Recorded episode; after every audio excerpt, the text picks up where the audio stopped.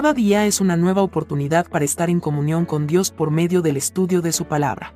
Bienvenidos a su espacio de devocional diario, Jesus is Life. Bienvenidos para continuar en el estudio de la palabra del Señor, en el libro de Jeremías capítulo 47. Dios no olvida sus promesas. Este es el mensaje que el profeta Jeremías recibió del Señor acerca de los filisteos de Gaza antes de que la ciudad fuera conquistada por el ejército egipcio. Esto dice el Señor. Ha llegado el momento de destruir a los filisteos junto con sus aliados de Tiro y Sidón.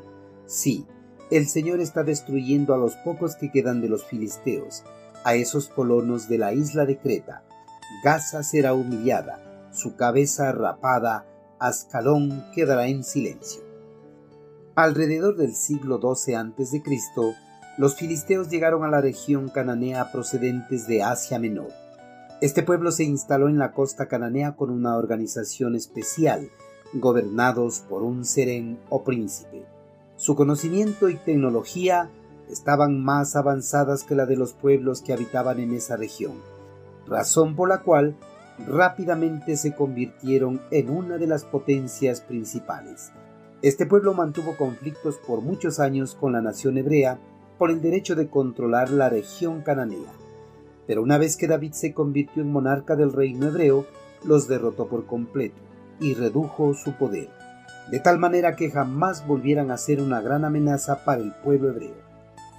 Pese a su derrota en manos de David, los filisteos no desaparecieron completamente del mapa. Siguieron subsistiendo realizando alianzas con otras naciones vecinas.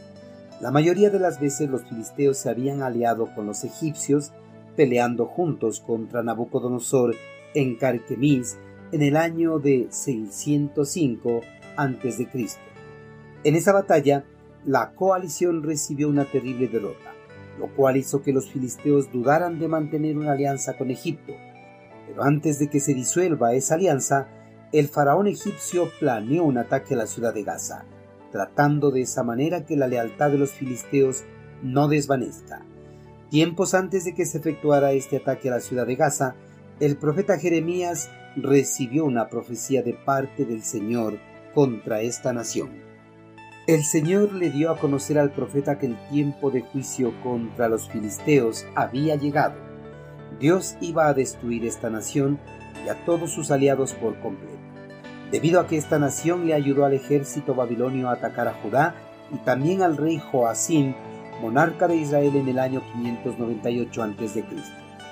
La herramienta de juicio contra los filisteos no iba a ser el ejército egipcio, sino el ejército del imperio babilonio, ya que en esa época el ejército babilonio era el instrumento de juicio elegido contra las naciones enemigas del eterno Creador la misma nación a la que tiempos atrás le ayudó para que atacara los reinos de Israel y Judá, sería la nación elegida para destruirla.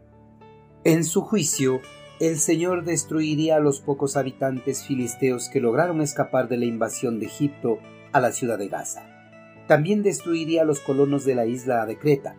Tras el juicio divino, toda la nación quedaría totalmente humillada con este juicio contra los filisteos, el eterno Creador estaba a punto de cumplir su promesa hecha a su siervo Jeremías y a todos los fieles del reino judío. El Señor les había prometido que castigaría con severidad todas las naciones que osasen atacar a su pueblo amado. Dios nunca olvida sus promesas hechas, siempre las cumplirá a su debido tiempo. Tampoco se olvida de la desobediencia y rebeldía que pueden mostrar los hombres en su justicia, tarde o temprano el Señor de los ejércitos celestiales derramará su justo juicio sobre todos los malvados y pecadores. Queridos hermanos, Dios había prometido que iba a destruir a las naciones que atacasen a su pueblo escogido. Conforme a esa promesa, cuando llegó el tiempo oportuno, Dios utilizó al imperio babilonio para destruir a todos los filisteos. Tal como cumplió esa promesa, el Señor cumplirá todas las promesas de juicio contra la maldad y el pecado que se encuentran registradas a lo largo de la Biblia. Las personas que no se arrepientan de sus pecados no escaparán de su ira en el día del juicio. Amigo, si usted no quiere tener el mismo destino que tuvo la nación filistea, Hoy es el tiempo apropiado para que escape de la terrible ira de Dios. Arrepiéntase y con un corazón quebrantado, confiese hoy mismo sus pecados a Dios. Entregue su vida a Cristo Jesús para que tenga el privilegio de morar eternamente en su santa presencia. Envíenos sus sugerencias y comentarios a nuestro correo electrónico ministerio.jesusislife.net. Este programa es una producción de Jesus is Life.